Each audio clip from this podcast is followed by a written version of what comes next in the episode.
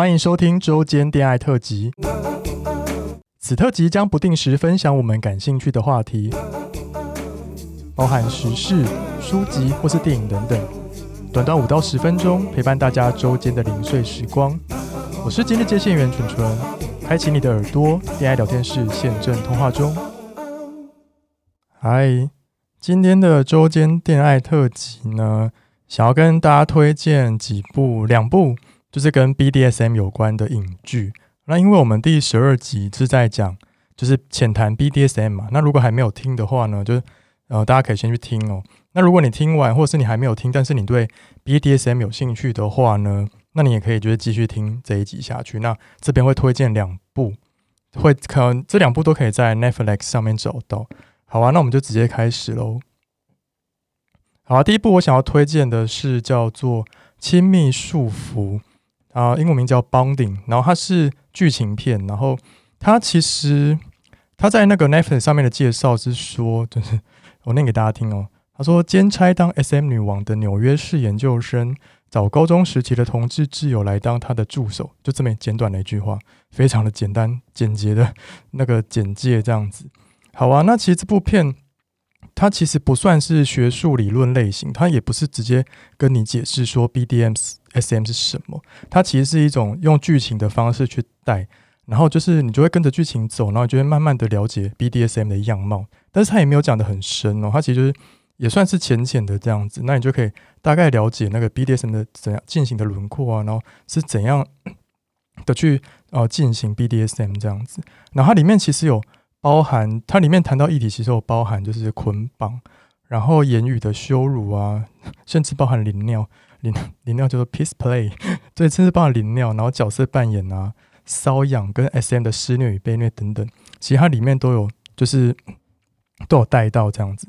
然后呢，它第一，它现在只有出了第一季，然后第一季总共有七集，然后因为它每一集都不到二十分钟，是非常的好看，容易看的，所以你也不用说哦。要追剧好累哦，没时间，好时间，哪有时间在那边追剧？因为它每一集都短短的，所以你可以很轻易、很容易就把它追完。而且我那时候就只看了第一集，我就欲罢不能，直接把剩下一次看完。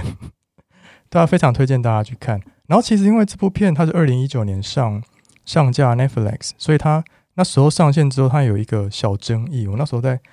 找找资料的时候找到，它其实这部片上线之后啊，其实它在。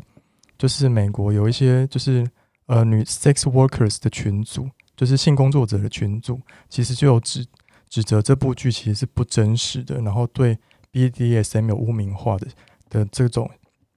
指控这样子。所以呢，就是就专业的人出来说话，但是因为我不是专业的，所以但是我自己是看的蛮蛮开心。它其实就是算是喜剧、黑色幽默的方式去带出 BDSM 性工作者在呃在执行。呃，BDSM，然后跟客户之间的互动啊，然后各种种种，它就是浅浅的带这样子。但是既然就是有，就是既然有就是 sex worker 出来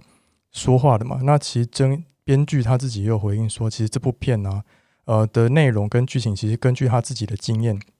他是取材自他人生中的一小段故事。但他在拍摄前也有就是请教过一些相关的社群，那他自己也蛮就是也有吸收这些批评指教。他就说，如果之后有第二季的话，可能就会邀请。更多专业的人士加入讨论。那我昨天也查到一些资料，是说，呃，第二季已经开拍了啦，所以就可能看完第一季，然后欲罢不能，想要赶快看第二季的，大家可以期待一下。好啊，那第二部想要推荐的剧，它其实是纪录片，它叫做《走访世界的性与爱》。那它是呃有很多集组成，然后每一集它就是会去到不同世界的国家的首都，然后呢去呃。呃，侧拍或者是去记录当当地的关于性方面的呃氛围啊，或者是去探索那个地区属于那个地方的性文化。那这一集我想要推荐的是柏林，然后因为柏林呢，它定位它把它定位成是欧洲的情欲之都哦。然后因为呢会讲到柏林，是因为这部片里面其实是有带到，就是呃我们第十二集 BDSM 有讲到，就是绳缚。因为绳缚的话呢。其实我看这部纪录片，还是说好像是日本日本发起的吧？对。然后因为绳缚在在这部片，在这部纪录片里面，其实他是去访问一个呃神父的工作室，就是像 workshop 这样子。然后那边的环境其实非常的透明公开，然后非常的明亮，就不像大家想象中的，就是呃小房间暗房啊。其实现在有非常多的 workshop 关于性方面或者是性知识的传递跟教导，其实都是在一个很开放的空间里面去进行哦。然后就是在这种空间里面啊，然后大家就是可以呃，比如说学员之间可以互动啊，跟老师互动。那大家是用一种探索跟观察的方式去进行，对，然后。然后，因为神父在这部片里面占的比重其实蛮重的。然后，其实这里面就有讲到说啊，就是因为那部片这部纪录片在进行的当中，然后主持人就有被那个神父师绑起来。然后那时候主持人就问神父师说：“就是 Is this a punishment？就是说这个是惩罚吗？”然后神父就说：“No，it's a reward。就是说这个是一个奖励。所以真的对神父有兴趣的人就会觉得啊，我被绑了，我觉得我先身心愉悦。”但是如果你对这个没兴趣，你可能会觉得说啊，什么什么意思？这样，对啊，所以就是关于性的探索这方面，其实就百百种，就是你要这样去试了，然后或是够了解你自己，你才会知道自己对这个是不是有兴趣的哦。那你也不要因为人家就是有这方面的就是喜好，然后就是对人家投异样的眼光。其实刚刚前面讲到，性是很多元的嘛，那我们就是以尊重的态度去观察，或者是去理解，或是去同理这样子。好啊，那这这集除了讲到神父之外，它还有带到一些关于柏林一些比较特殊的性的呃方面的探索，比如说就是 casual sex 部分啊，就是各种随机约炮啊，或者随性做爱这种观念、性观念的解放啊。然后除了这个之外，他还有讲到解放身体，就是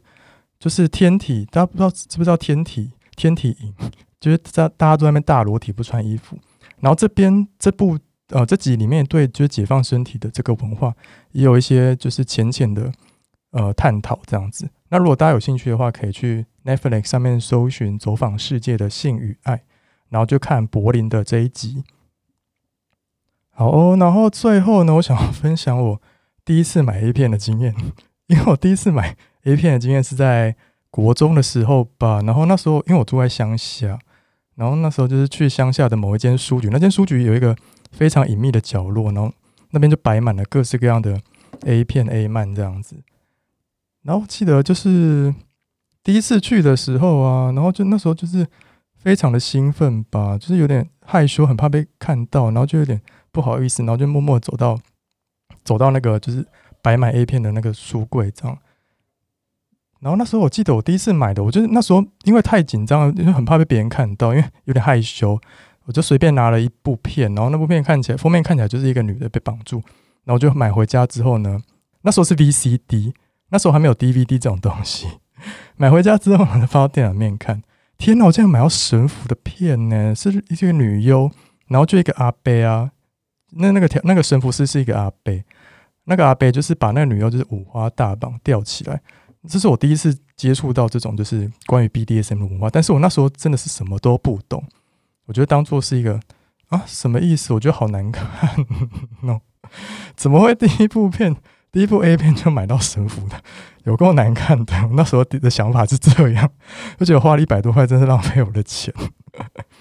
对啊，那但是在这世界上，就真的有人对这个是有